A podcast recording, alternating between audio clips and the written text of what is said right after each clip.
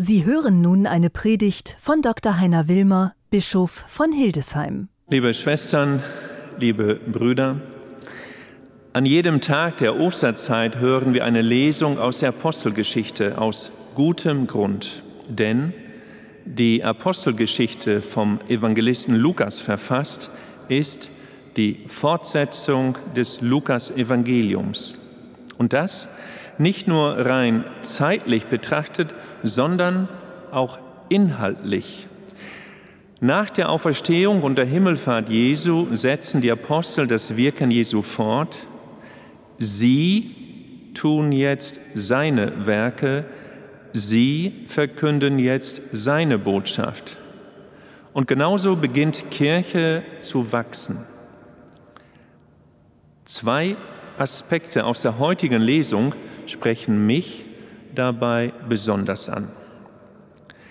Der erste Gedanke, Glaube braucht Gemeinschaft und Glaube sucht Gemeinschaft. Kaum sind die Apostel aus der Haft befreit, begeben sie sich wieder unter die Menschen im Tempel und verkünden den Glauben an die Auferstehung. Auch wir erfahren gerade, wie sehr wir die Gemeinschaft im Glauben brauchen und jetzt vermissen. Man kann eben nicht allein glauben, jedenfalls nicht an den Gott Jesu Christi, der immer ein Gott der Gemeinschaft ist. Wir vermissen es, gemeinsam zu beten, gemeinsam die frohen Osterlieder zu singen und uns so gegenseitig im Glauben zu stärken. Und doch gewinnen wir Trost aus der Gewissheit, dass wir im Gebet jetzt nicht allein sind. Oder wie Papst Benedikt XVI. einmal formulierte, wer glaubt, ist nie allein.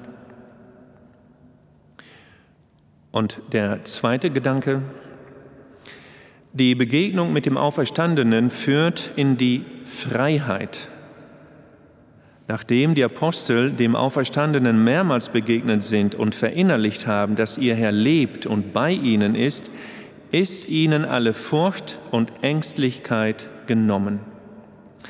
Ihnen wächst eine unerhörte innere Freiheit zu. Sogar die Türen des Kerkers werden aufgesprengt.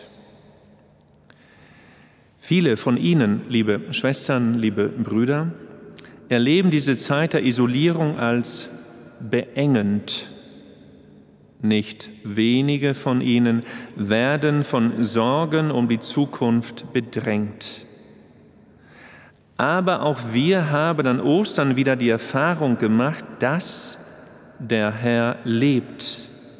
Nicht die Sorgen und nicht der Tod haben das letzte Wort, sondern das Leben und die Freiheit. Deshalb, auch wenn Sie jetzt allein zu Hause sind, stimmen Sie kräftig ein in das österliche Halleluja. Die Osterfreude stiftet Gemeinschaft und gibt innere Freiheit. Amen.